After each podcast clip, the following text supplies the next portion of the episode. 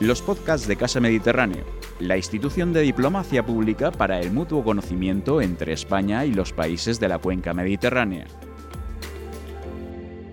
Hola, muy buenas tardes y bienvenidos a esta nueva sesión de Casa Mediterráneo.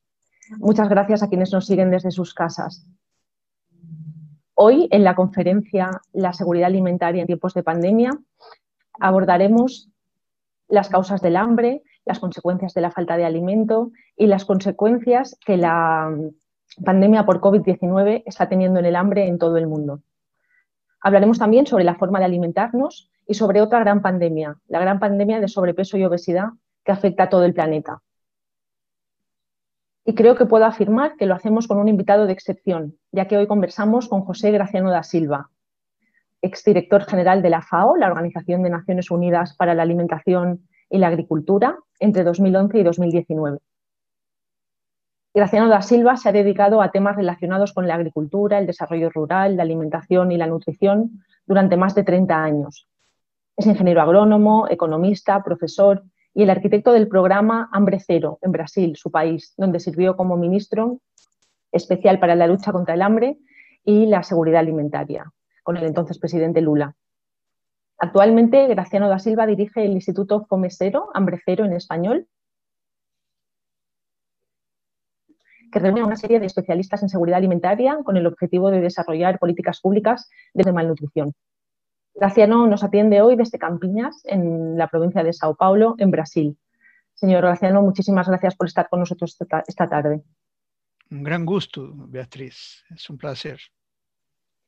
Pues me gustaría, por favor, empezar por una cuestión y es que me pregunto si mm, cree que la gente en los países desarrollados puede hacerse una idea de lo que es eh, el hambre, de lo que es verdaderamente pasar hambre. ¿Está de acuerdo en que puede resultar un concepto un poco lejano? Yo diría que hambre es algo muy sencillo, pero muy difícil de definirlo. Como todas las cosas de la vida, cuanto más sencillo, más difícil definirlo, como la propia vida, diría. Eh, así que muchas veces decimos que tenemos hambre cuando de verdad tenemos voluntad de comer, tenemos apetito. Mi abuela siempre me castigaba cuando decía eso. Usted no tiene hambre, no, tiene idea de qué es hambre. Eh, pero la definición técnica de hambre es no comer una cantidad de alimentos suficiente que le da un mínimo de energía que le permita sobrevivir. Eh, pero eh, esa definición, eh, ahora de mensurarla también es muy difícil. Y es muy interesante que tradicionalmente la Organización de la Agricultura y Alimentación, la FAO, tiene una medida de hambre que se llama POU, por sus siglas en inglés, prevalencia de subnutrición. ¿no? E, el POU, que es la medida clásica, que es la medida número uno del objetivo número dos del milenio, que es hambre cero, eh, esa medida mide la cantidad de alimentos producidos en un país. Entonces mide la disponibilidad de alimentos pero los alimentos pueden estar disponibles y las personas no pueden comprarlos. Por ejemplo, aquí en mi país, Brasil, es un gran productor, un gran exportador de alimentos y todavía Brasil ha regresado desafortunadamente al mapa del hambre del mundo, figurando al lado de países de África y otros países mucho más pobres, que no producen la cantidad de alimentos que producimos. Entonces, no, basta que tenga alimentos, hay que tener plata para comprarlos. Y hoy día el tema es eso, falta plata a la mayoría de la gente que no consigue comprarlos. Y por eso yo prefiero tomar la definición más moderna de FAO, que habla de inseguridad alimentaria. Inseguridad alimentaria es un concepto que usted no está seguro de que va a tener recursos para comprar los alimentos que necesita. Por ejemplo, está desempleado. ¿no? Entonces, la, la plata no le alcanza hasta final del mes. ¿sí? Esa persona está amenazada de pasar hambre o su familia.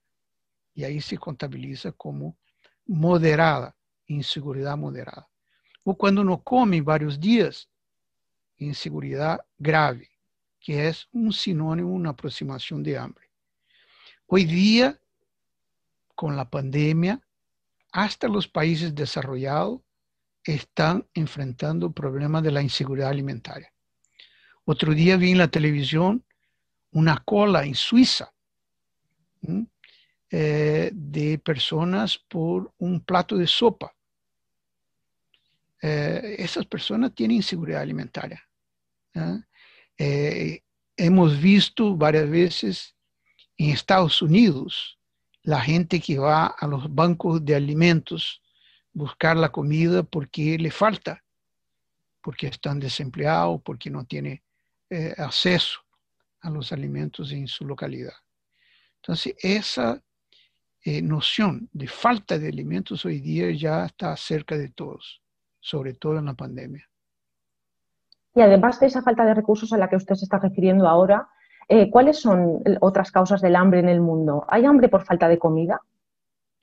Muy poco, muy poco. Yo diría que en situaciones muy especiales, ¿no?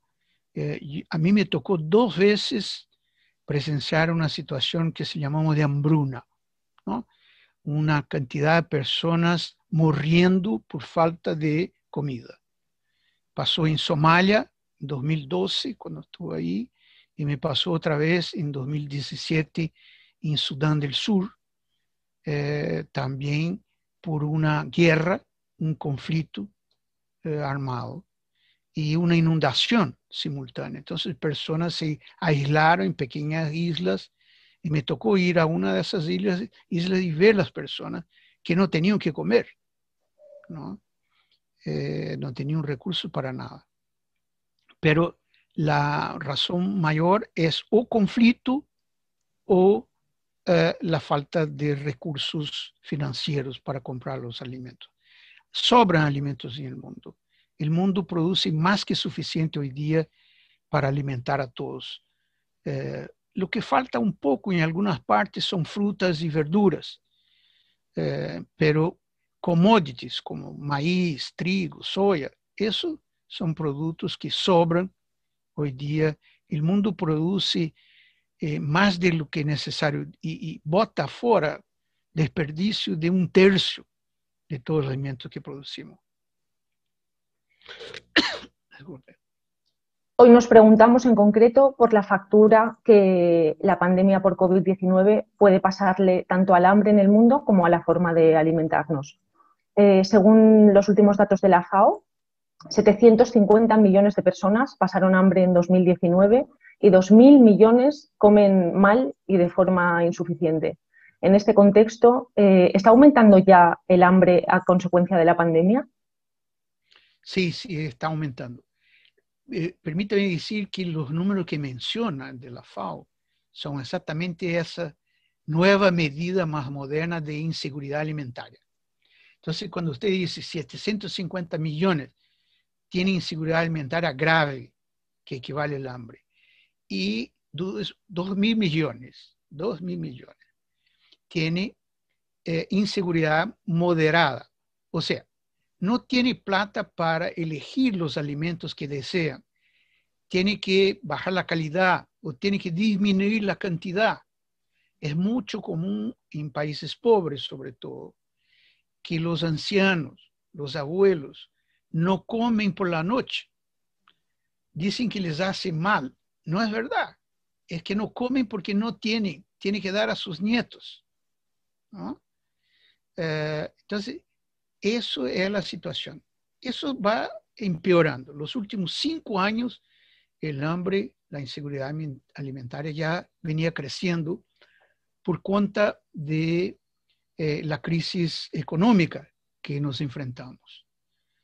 Eh, pero ahora con la pandemia eso se ha acentuado de manera muy rápida y muy violenta. Las estimativas iniciales hechas el año pasado, a mediados de 2020, prevían un aumento de como 6 millones más de hambrientos para el, el año 2021 que estamos.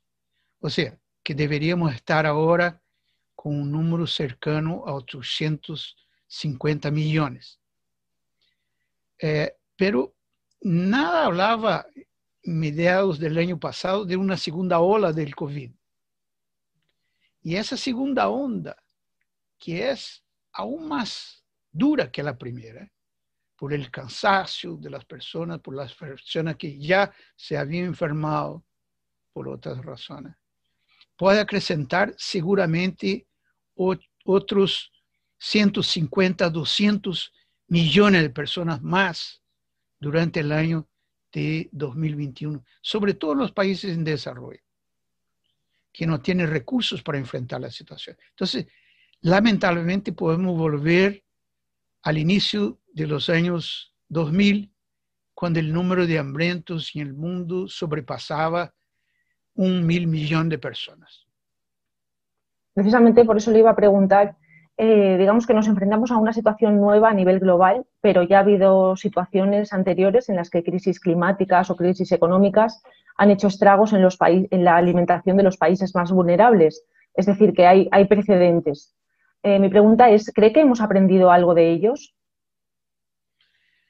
Sí, eh, algo aprendemos, pero no mucho, ¿ah? no mucho. Algo aprendemos. Por ejemplo, doy un ejemplo. La última gran crisis de los precios de alimentos fue, fue entre los años 2008 y 2010. Ahí los precios se dispararon por sequías en los principales países productores de maíz y trigo, como era Canadá, Argentina, eh, incluso en Brasil. Entonces faltaba, eh, eh, se redució la oferta eh, y, eso provocó lo que se llama panic buy, una situación de turbulencia en los mercados internacionales, con muchos países comprando stock, productos más que necesarios para sus stocks, para hacer frente a la situación de subida de precios.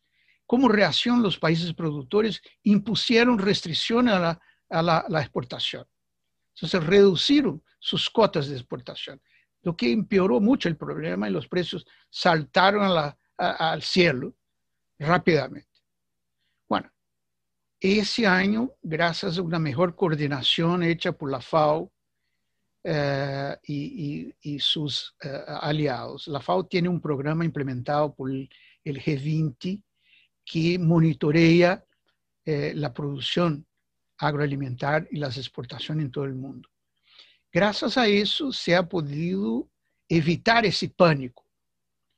Então, foi possível controlar os preços eh, durante a pandemia, aunque haya uma subida de preços significativa, pero não se compara com a subida que tuvimos em 2008, quando os preços saltaram três, quatro vezes. Agora subiram como 40, 50%, que é un despropósito, es una acaparación, es una especulación, pero aprendemos un poco que no debemos tener pánico. Aprendemos también con esas medidas que se implementó con la pandemia. Mientras esperamos la vacuna, estamos lavando las manos con jamón, estamos usando mascarillas, estamos haciendo un eh, distanciamiento social bueno, esas medidas, yo leí un artículo de Ignacio Ramonet que me gusta mucho, que decía, bueno, esas medidas son del siglo, siglo V. O sea, ya se aplicaba cuando habían pestes, inundaciones, desastres naturales, las mismas medidas que aplicamos ahora eh, en la pandemia del COVID-19. Lavarse un poco más de higiene en la personal, el distanciamiento, mascarillas, etc.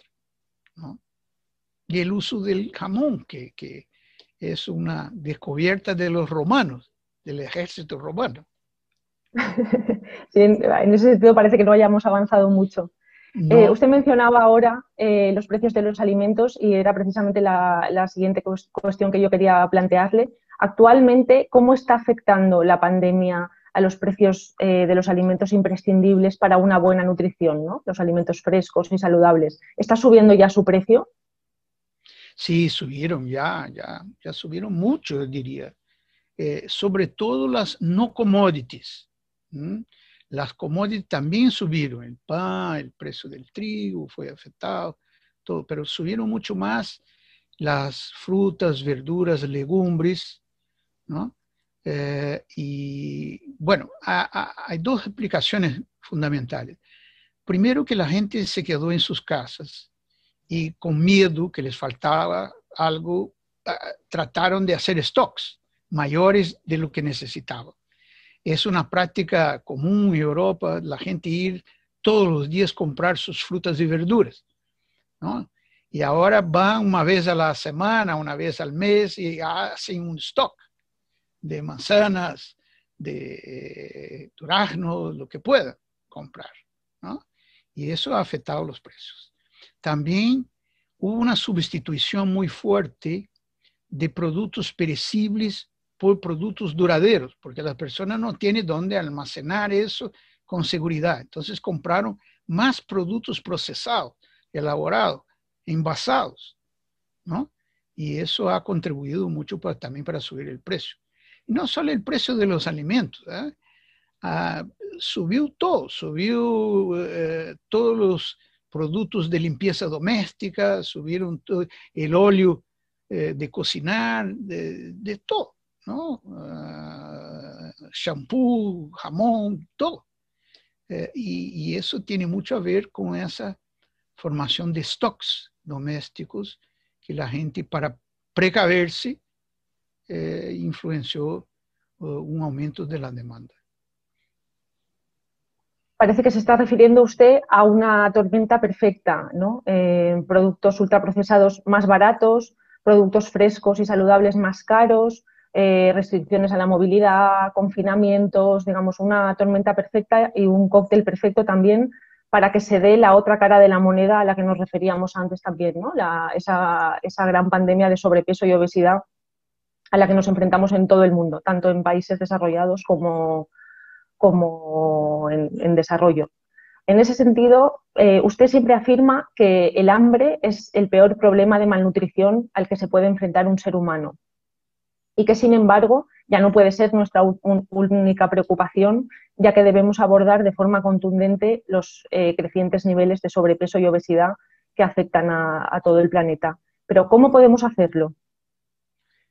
Bueno, yo diría que la marca de esa pandemia, de la pandemia del COVID, será el número de hambrientos en los países en desarrollo y más pobres que no reciben apoyo de sus gobiernos, pero en general para todos, desarrollados y en desarrollo, ricos y pobres, es el aumento de la obesidad.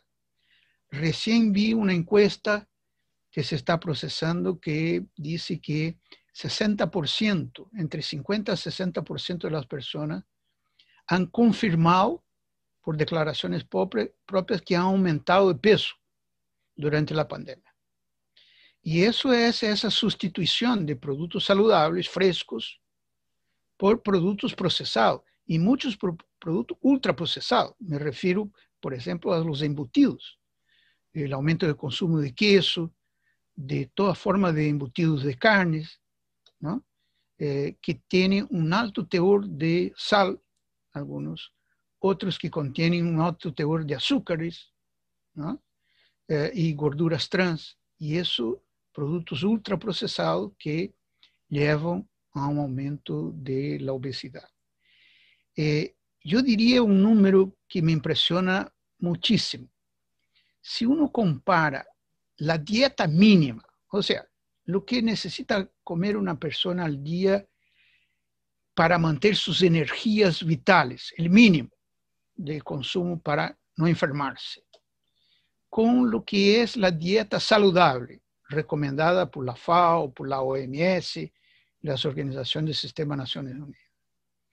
Va a encontrar que esa dieta saludable, que tiene por lo menos 400 gramos de frutas y verduras y carnes al día.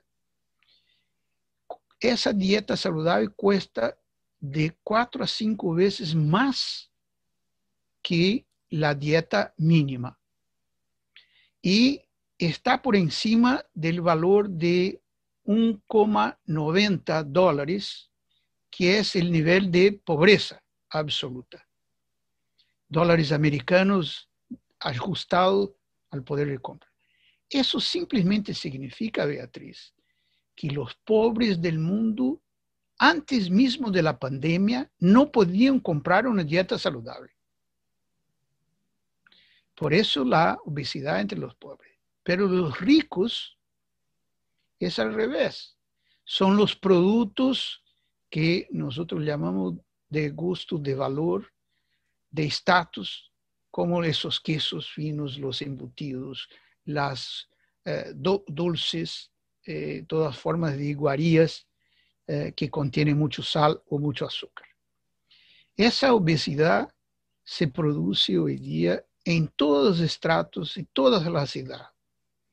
Y yo diría que hoy día estaba reviendo para la entrevista los datos de la FAO ya del año 2019, porque es lo que tenía a la mano, y me da un número que ya en el año 2019 teníamos 2 mil millones de adultos en el mundo, un 40% de la población, eh, con sobrepeso. Ese número ha crecido por lo menos ahora a la mitad de la población, más de 2 mil millones. Y me preocupa aún más los niños en edad preescolar con menos de 5 años. Tenemos un número asustador, 40 millones de niños, un 6% de los niños tiene sobrepeso. ¿Por qué asustador? Porque el sobrepeso en los niños significa que ese eh, niño o niña va a crecer con problemas. Problemas de salud, problemas de locomoción motora y va a terminar en algún sentido siendo un discapacitado para la vida moderna. Peor, el sobrepeso infantil puede transmitirse al futuro a sus descendientes como tendencia de sobrepeso. Entonces, de verdad estamos comprometiendo una nación futura y sus descendientes. Y eso pasó ahora en la pandemia con el tema de la merienda escolar. Cerrando las escuelas, los niños no han tenido acceso a una alimentación saludable. En mi país, acá Brasil, la gran mayoría de los niños que van a la escuela pública solo comen la reflexión que se les ofrece en la escuela pública. Eso significa que quedaron sin comer. O en otros países, como me recuerdo pasó en Madrid, la merienda escolar fue sustituida por un proveedor, que en el caso era el Pizza Hut y otros proveedores de comida rápida en situación de emergencia hasta que se dieron cuenta del crimen que estaban haciendo los niños y volvieron a encontrar una manera de entregar una comida sana. Entonces, esa primera tendencia de socorrerse de productos y snacks, productos ligeros, esas cosas que se venden disfrazando alimentación, porque no son alimentos de verdad para los niños, eso podrá aumentar mucho esa pandemia de obesidad entre los niños, comprometiendo nuestras generaciones futuras. Además, parece de lógica pensar, eh, señor Graciano, que una población mal alimentada esté en peores condiciones de hacer frente a, una enfermedad como la del COVID-19, ¿no? No solo por la obesidad, sino porque una mala alimentación debilita también el sistema inmunitario. ¿Es, así? Sí, sí, es exactamente así. Ya hemos comprobado que las personas con obesidad tienen mucho más comorbilidad, como se dice técnicamente, o sea, otras enfermedades como diabetes, problemas de corazón, presión elevada y todo más. Y el COVID eh, encuentra ahí campo para desarrollarse, para infectarse con mucho más virulencia. Lo mismo pasa con una persona que está debilitada por mala alimentación, por falta de comer, subnutrida. Pasa lo mismo, es el mismo mecanismo. El, el organismo no tiene capacidad de defensa propia contra el enemigo del virus. ¿no? Entonces está debilitado. La mejor cosa que podemos hacer después de la vacuna es tener una alimentación saludable. Asegurar que la gente pueda comer frutas, verduras, carnes, pescado, pescado, como comen los españoles, como comen los japoneses, que tienen la menor tasa de incidencia de muertes por coronavirus, no por acaso, no por azar, eh, es que tiene una dieta saludable. Se menciona ahora Japón, por ejemplo. ¿Le consta que otros gobiernos del mundo estén tomando medidas y se estén preocupando para que sus poblaciones se alimenten bien? Sí, yo diría que eh, eh, la mayoría de los países, sobre todo los países en desarrollo, están preocupados con las emergencias en ese momento. ¿no? Entonces, eh, tiene que acudir las personas que están en la cola de la plato de sopa, ¿no? Eh, más que cualquier otra prioridad. Eh, tiene que prepararse para la vacunación, etc. O sea, estamos en un tiempo en que las emergencias dominaron el escenario. Pero hay posibilidad dentro de esas emergencias de empezar hacer otras cosas también, ¿no? Eh, yo diría, por ejemplo, la dieta mediterránea, típica de Europa, parte sur de Europa, esa es una dieta reconocidamente saludable, ¿no? Porque es diversificada, tiene muchos productos frescos, eh, frutas y verduras, pescado. Entonces, hacer esa dieta saludable, accesible a la población. Depende de los gobiernos. Son los gobiernos que fijan los precios de los alimentos a través de los impuestos, de los subsidios. Entonces, no solamente subsidiar el trigo. ¿Por qué no empezamos a subsidiar también eh, productos eh, frescos de, que son saludables, frutas, verduras?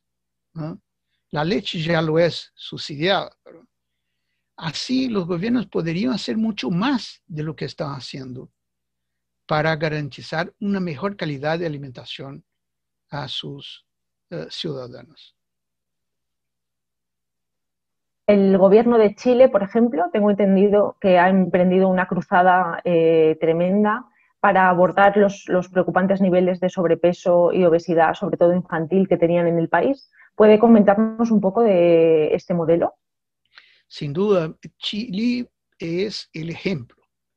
Chile sale de una posición eh, muy incómoda de ser el campeón mundial de obesidad en niños y va rápidamente reduciendo. Ahora ya está por detrás de, varios países latinoamericanos.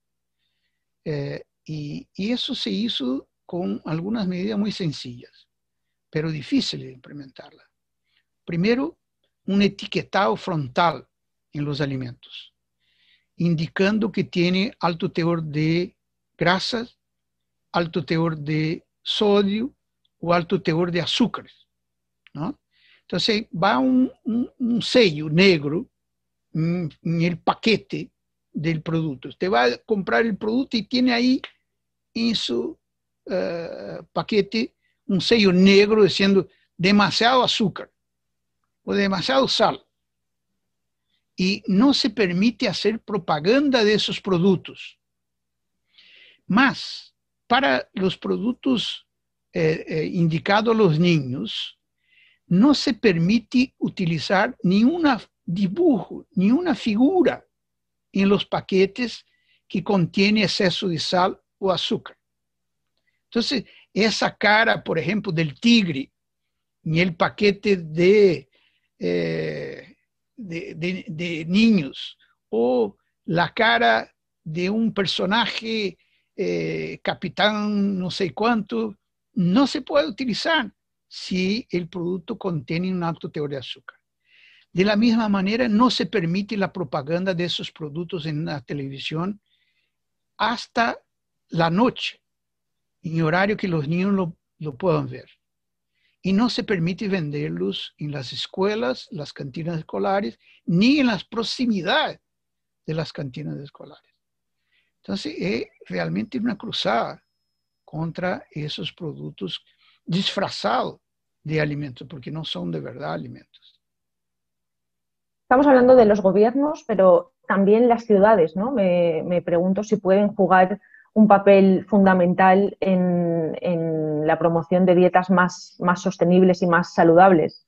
Em, ¿Podría compartir sus reflexiones sobre este, sobre este asunto? Claro, eh, las ciudades donde vivimos, donde comemos. Entonces, eh, el entorno alimentario, como se dice técnicamente, o sea, el lugar donde usted va a comprar las cosas, el supermercado, la feria libre, ¿no? Eh, la bodega, el entorno alimentario es lo que hace su alimentación. Si usted no tiene disponible en su entorno alimentario frutas y verduras, eh, se configura lo que técnicamente llamamos desierto alimentario, ¿no? no se puede comprar productos frescos, usted va a consumir siempre productos ultraprocesados y va a tener una tendencia mayor a la obesidad. Los alcaldes pueden eh, trabajar eso, incentivar el consumo de productos locales. Eh, eh, usted conoce en Italia, por ejemplo, el menú kilómetro cero. Todos los restaurantes, o casi todos, tienen una última hoja de productos locales que se ofrecen, productos frescos, especialidades de la región, ¿no? Con incentivos fiscales de, los gobiernos locales, de los gobiernos municipales. No pagan impuestos. También pueden los gobiernos incentivar las ferias de productores.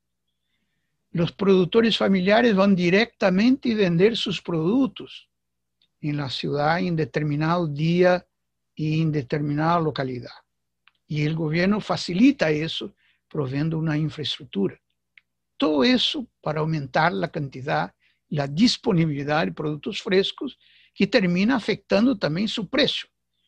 Si hay toda una infraestructura que facilita la distribución de los productos frescos, el precio baja, ¿no? Sale más barato que eh, si encontramos dificultad de adquirirlos. En ese sentido, ¿qué puede hacer también un ciudadano eh, para, tratar de, mejorar su alimentación y que sea sostenible y saludable? Bueno, nosotros podemos elegir lo que comemos, ¿no? No fiarse en la propaganda, primera regla fundamental, certificarse de lo que estamos comprando, mirar ahí muchas veces son letras muy pequeñas, difíciles de leer, pero hay que tener esa práctica de saber qué comemos. Mi abuela sabía que cocinaba, porque iba a la huerta y recogía ahí los productos que utilizaba para cocinar. Hoy día nosotros vamos al supermercado tomamos un paquete congelado muchas veces que no sabemos qué contiene y no nos damos el trabajo de leerlo. Eh, vamos por el gusto, pero es un gusto falsificado, un gusto distorsionado por aditivos, edulcorantes, mucha sal, ¿no? Entonces no podemos seguir así, tenemos que tener una reeducación alimentaria nosotros mismos. Yo planteo siempre que los gobiernos deberían encargarse de eso, que debería ser obligatorio en las escuelas aprender a comer. ¿Cómo se aprende a dirigir? Y, eso hizo bajar mucho las muertes por en tránsito, cuando se empezó a enseñar a dirigir. No son cosas naturales más. Comer no es un acto natural más. No, es totalmente artificial. Entonces tenemos que saber qué comemos. Tenemos que elegir bien lo que comemos. Y es fundamental tener una disciplina de comer por lo menos tres a cinco frutas y verduras distintas al día. Eso es la base de una alimentación saludable. Se habla de la obligación de los gobiernos de garantizar esa alimentación saludable. Pero volviendo al tema del hambre, del que nos ocupábamos antes, usted también afirma que erradicar el hambre es perfectamente posible. ¿no? Si, si esto es así, ¿qué es lo que hace falta para conseguirlo? ¿Es una cuestión de falta de recursos, de voluntad política, de qué? De voluntad política, Beatriz. Yo, si me permite, le voy a contar mi ejemplo aquí cuando asumí, eh, cuando de la elección del presidente Lula, yo el inicio de 2003, enero de 2003, eh, asumí la posición de ministro extraordinario eh, para la seguridad alimentaria y combate al hambre. Y era un nombre para implementar el programa Hambre Cero que habíamos construido y desarrollado. El programa Hambre Cero, para que todos entiendan, no es una invención, ¿ah? porque para acabar con el hambre no necesita construir un foguete como esos que nos llevan a Marte o a la Luna. ¿No? Está disponible, las prácticas están ahí. Entonces el hambre cero es una colección de programas que se hacían a nivel municipal en distintas municipalidades en Brasil el restaurante popular, por ejemplo, se hacía en Belo Horizonte. Eh, el programa de merienda escolar se hacía acá en mi ciudad, Campinas, y así. Tomamos las buenas prácticas en las distintas ciudades del país, lo armamos, lo formatamos y lo multiplicamos en todo el país rápidamente. Yo le cuento, por ejemplo, la merienda escolar.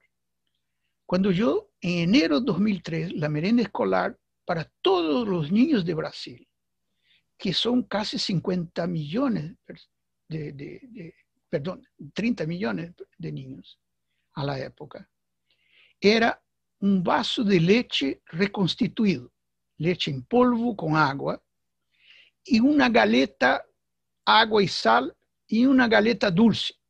Esos eran los tres componentes fundamentales de la merenda escolar en todo el país, de la Amazonía al Río Grande do Sur. Cinco mil kilómetros de distancia y comían la misma cosa. Imagínate que eso también era distribuido desde un punto, porque solo había un proveedor. ¿Qué? Descentralizamos la merenda. Pasamos a las municipalidades encargarse de la merenda. Pasamos después a las escuelas encargarse de la merienda, porque el director de la escuela podía comprar de sus cercanías y pasó a comprar de los agricultores alrededor huevos, frutas, leche para la merienda de su escuela, con la misma plata. No se gastó un centavo más en todo eso. Lo que encarecía la merienda era ese transporte, la distribución en todas las cercanías del país. Pero comprar los productos locales es muy barato. Y se pudo hacerlo. Entonces el tema era la voluntad política. Eso es el ingrediente que yo creo que falta hoy día. Nosotros tomamos 10 años para sacar Brasil del mapa del hambre. 2003 a 2014 cuando la FAO publicó un mapa mundi que por la primera vez mi país, Brasil, no aparecía en color roja, parecía en azul. Yo tengo eso en mi casa hasta hoy. Bueno, pasado se descuidó, los gobiernos que se siguieron no tuvieron voluntad política de continuar el combate al hambre porque la inseguridad alimentaria tiene que combatirse, combatirse todos los días. Los ciudadanos comen todos los días, tres veces al día. Garantizar eso tiene que ser un labor continuado, tiene que ser un programa de Estado, no de un gobierno solo. Bueno, se descuidó cinco años pasados, 2018, 19, Brasil estaba volviendo al mapa de hambre otra vez. Entonces, esa preocupación permanente con la seguridad alimentaria, como una política de Estado. ¿Cómo es la merienda escolar? Un derecho, un derecho humano a la alimentación saludable. Eso es lo que necesitamos. Y para eso necesita más voluntad política que plata. Claro, plata ayuda, pero lo fundamental, el ingrediente que diferencia la voluntad política. Si un gobierno no tiene voluntad política, y no es un gobierno, es la sociedad, es la sociedad que no admite que en el siglo XXI continuamos a tener un problema de las orígenes de la humanidad. Erradicar el hambre es un tema solo y exclusivamente político, de voluntad de los gobernantes. Y fundamental además porque tiene consecuencias catastróficas en todos los ámbitos. Eh, aquí, por ejemplo, en España eh, estamos en, pleno mar Mediterráneo, eh, un mar que la Organización Internacional para la Migración ha definido como una de las rutas migratorias más peligrosas del mundo. y es que hay un estrecho vínculo ¿no? entre hambre, inseguridad alimentaria, conflicto también, sequías, condiciones extremas derivadas del cambio climático con la migración forzosa y no, regular, no ordenada. Eh, usted ha visitado muchos países en África, ha visto las realidades allí. Eh, ¿Cuál es ese vínculo entre, entre, el hambre y la migración forzosa y, no, regulada? Eh, toda vez que hay una hambruna, los que pueden se mueven. Eso es una regla de sobrevivencia la gente trata de salir, de buscar una otra localidad, un otro espacio que pueda sobrevivir. Entonces, mientras siga África pasando hambre, eh, vamos a tener la gente tratando de cruzar el Mediterráneo, porque usted puede ver de algunas partes de África, se puede avistar eh, el sur de España, eh, se puede avistar el sur de, Italia eh, y otras partes.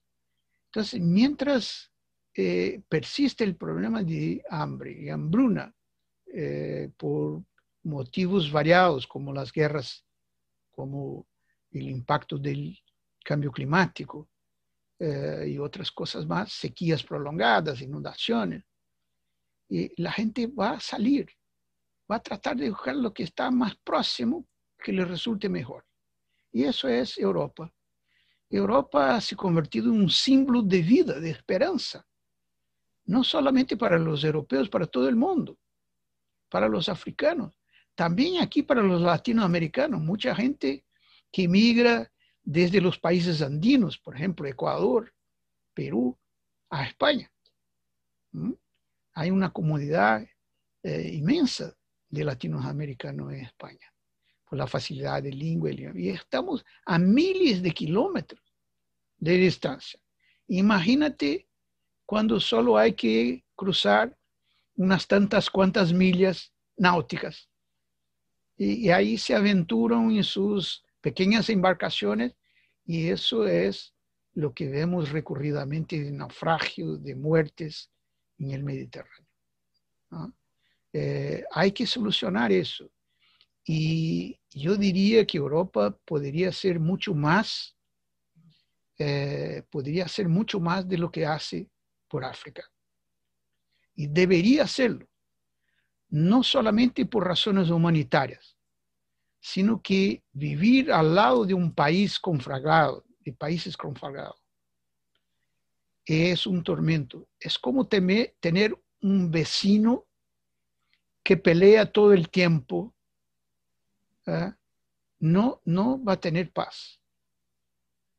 Si Europa quiere tener un desarrollo sostenible, tiene que hacer más por sus vecinos del Mediterráneo. Menciona usted la paz, las guerras. Eh, en ese sentido, no es casualidad que este año el Premio Nobel de la Paz haya recaído en el Programa Mundial de Alimentos ¿no? de las Naciones Unidas. ¿Verdad? es un reconocimiento de esa relación que para haber seguridad alimentaria hay que tener paz. La paz es un ingrediente básico para erradicar el hambre e implementar la seguridad alimentaria. Eh, y ese reconocimiento fue el Programa Mundial de Alimentos que está en la primera línea de combate al hambre, sobre todo en ese año de la pandemia. Señor Graciano, usted actualmente dirige el Instituto FOME Cero, Hambre Cero en español, que como hemos dicho reúne a una serie de especialistas en seguridad alimentaria para promover el desarrollo de políticas públicas de lucha contra el hambre y de todas las formas de malnutrición. Em, ¿Puede contarnos un poco más sobre este nuevo proyecto? Sí, con mucho gusto. La idea del Instituto Hambre Cero, Fome Cero, o Zero Hunger, eh, tenemos un site que se puede acceder, que tiene un manifiesto y las principales acciones que hacemos, que es institutofomezero.org, eh, o también en inglés, eh, Zero Hunger Institute.org también se encuentra. Eh, y nació eh, de preservar esa idea fundamental de erradicar el hambre. Yo me di cuenta, luego al inicio de la pandemia, que se empezaba en algunos círculos internacionales, sobre todo, a decir que, dado el retroceso que vive el hambre, y ahora con la pandemia, sería imposible alcanzar la meta de erradicarlo en 2030. Entonces, para eso unos proponían, vamos a aplastar, dilatar el plazo, pasamos a 2050. Otros decían, no, mejor, en vez de erradicar, volvemos a la meta del milenio, que era reducir a la mitad. Entonces, yo siempre hago la pregunta que dicen que hizo Fidel Castro cuando la FAO decidió que de eh, pelear por la reducción del hambre a la mitad. ¿Qué vamos a decir a la otra mitad? Yo cuando llegué a la FAO, la primera cosa que traté de hacer fue cambiar eso. Que la FAO adoptara la, como meta erradicar el hambre, no reducirlo a la mitad no, hacía sentido una organización que fue criada para implementar la seguridad alimentaria para todos, apostar en la reducción a la mitad del hambre. El único número aceptable del hambre es cero.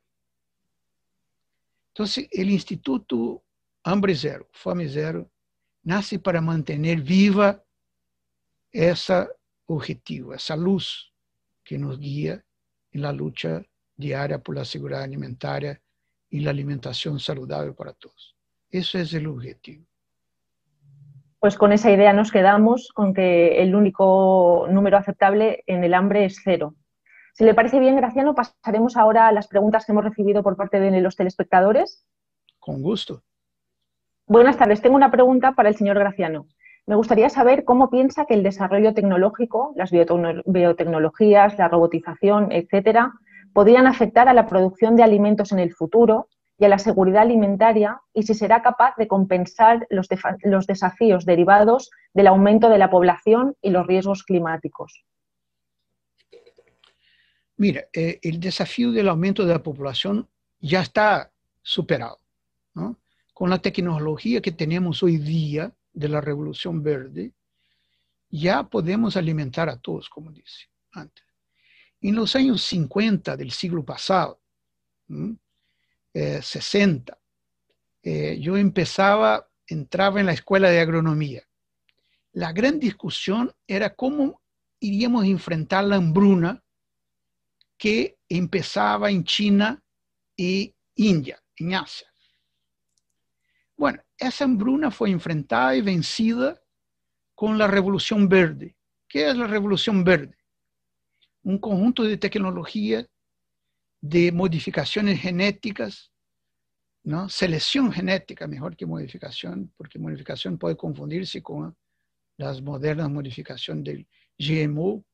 No, la selección de variedades más productivas, el uso de insumos químicos y la mecanización permitieron aumentar la escala de producción y la cantidad producida.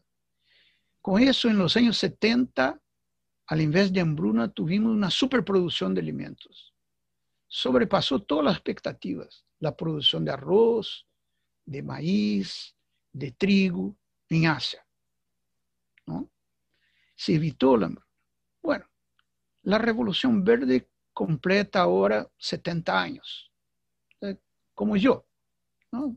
Ya está un poco viejita.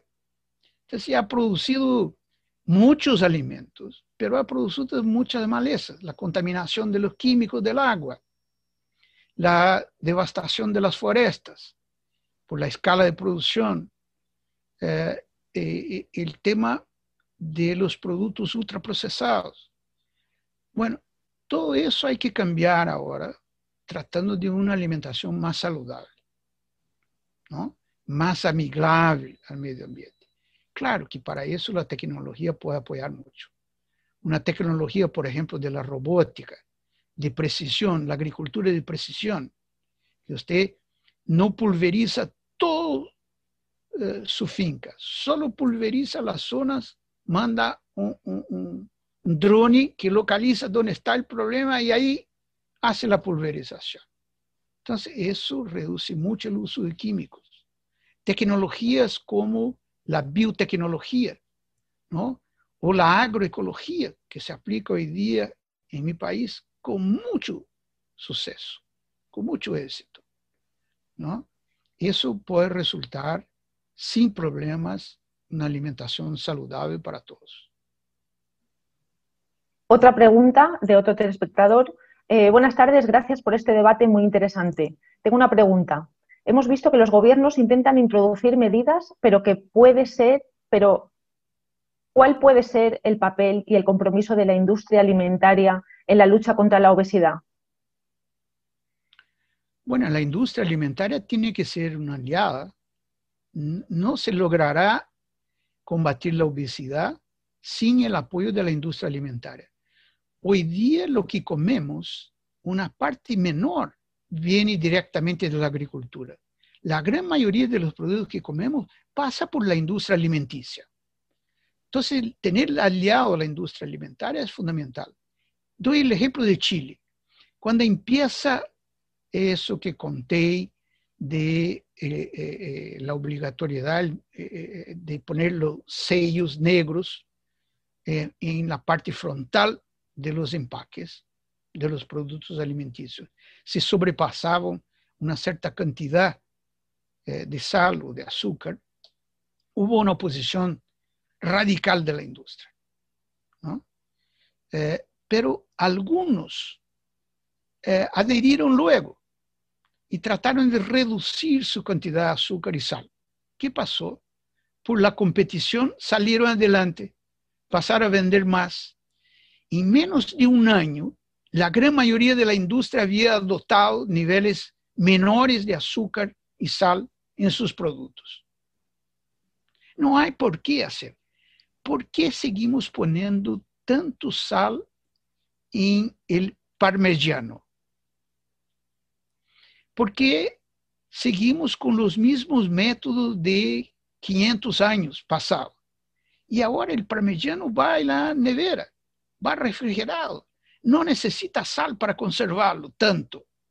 Necesita sal solo para el sabor del parmigiano. ¿Por qué tenemos que poner tanto sal o tanta gordura trans en las carnes embutidas? Si van al frigorífico se son conservadas por otros medios que no el sal y las gorduras trans. Entonces, eso se puede ajustar. Y la industria sabe hacerlo cuando quiere hacerlo. Ah, vea el McDonald's haciendo McDonald's salad, vea la Coca-Cola haciendo Coca-Cola sin azúcar y otros tantos ejemplos que tenemos. No son obligatorio mantenerse esos niveles altísimos de azúcar en las bebidas ni en la cantidad de sal en los productos ultraprocesados. O sea, también ahí es, cuestión de voluntad. Sí, y Una... gobierno obligarlos.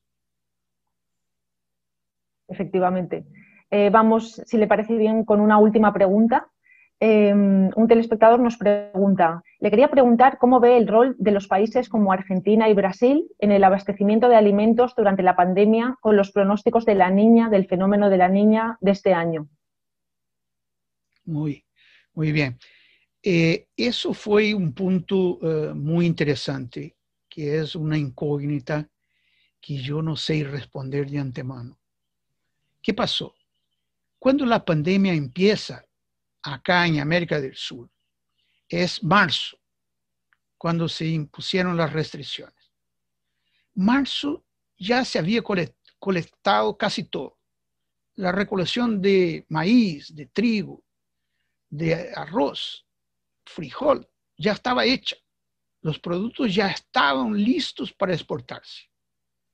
Y ahí, con la restricción, se disparó el precio del dólar y de los productos. Entonces los países exportaron todo lo que podían. Argentina y Brasil fueron los campeones de exportación.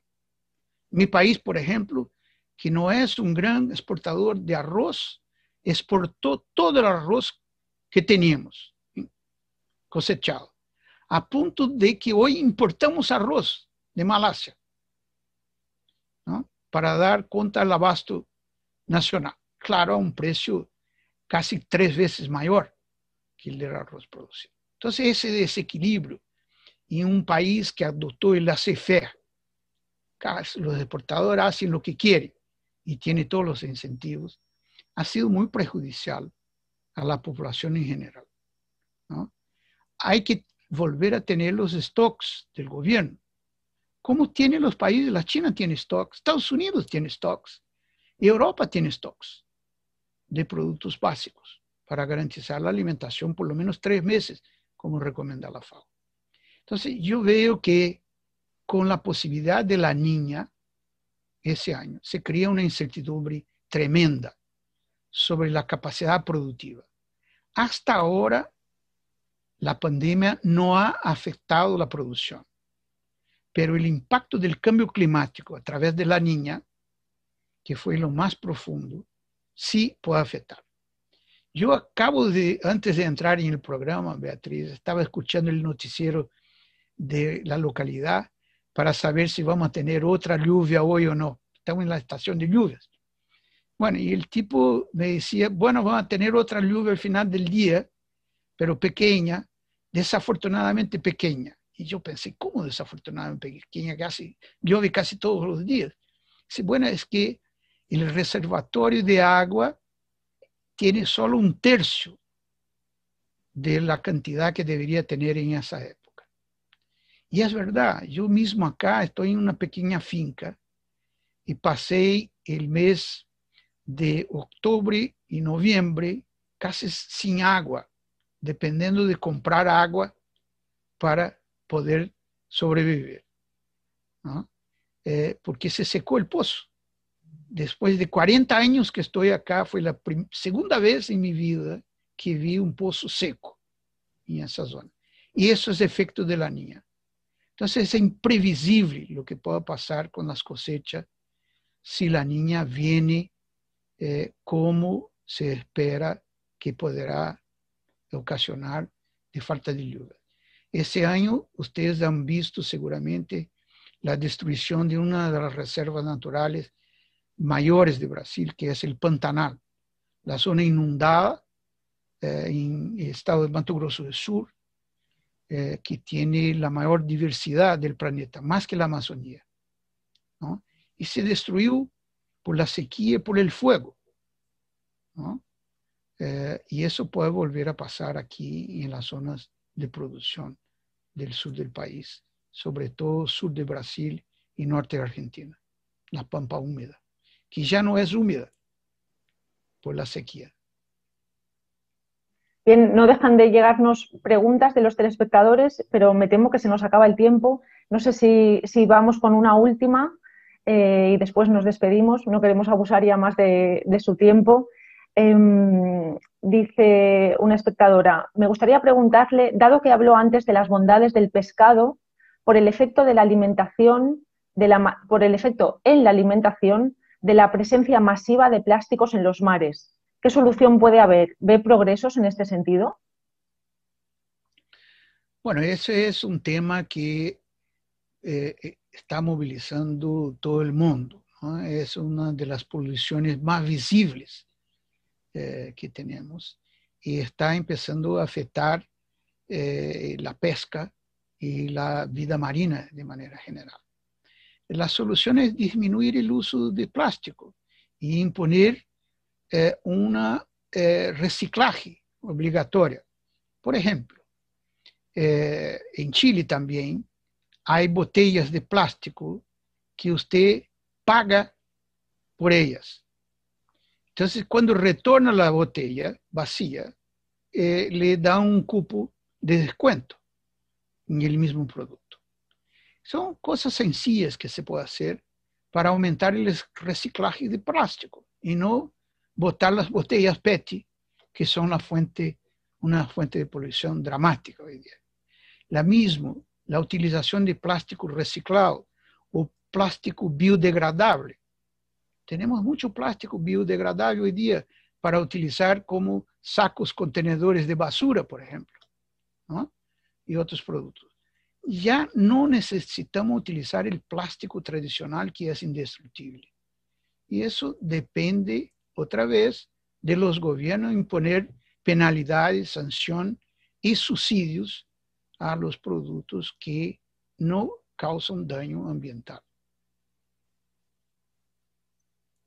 Bien, Graciano da Silva, eh, director general de la FAO, eh, la Organización de Naciones Unidas para la Alimentación y la Agricultura, durante casi nueve años, eh, actual director del Instituto Hambre Cero. Muchísimas gracias, ha sido un placer conversar con usted. por la cantidad de preguntas que hemos recibido y lamentablemente no podemos atender está claro que ha sido una charla que ha despertado mucho interés también entre nuestros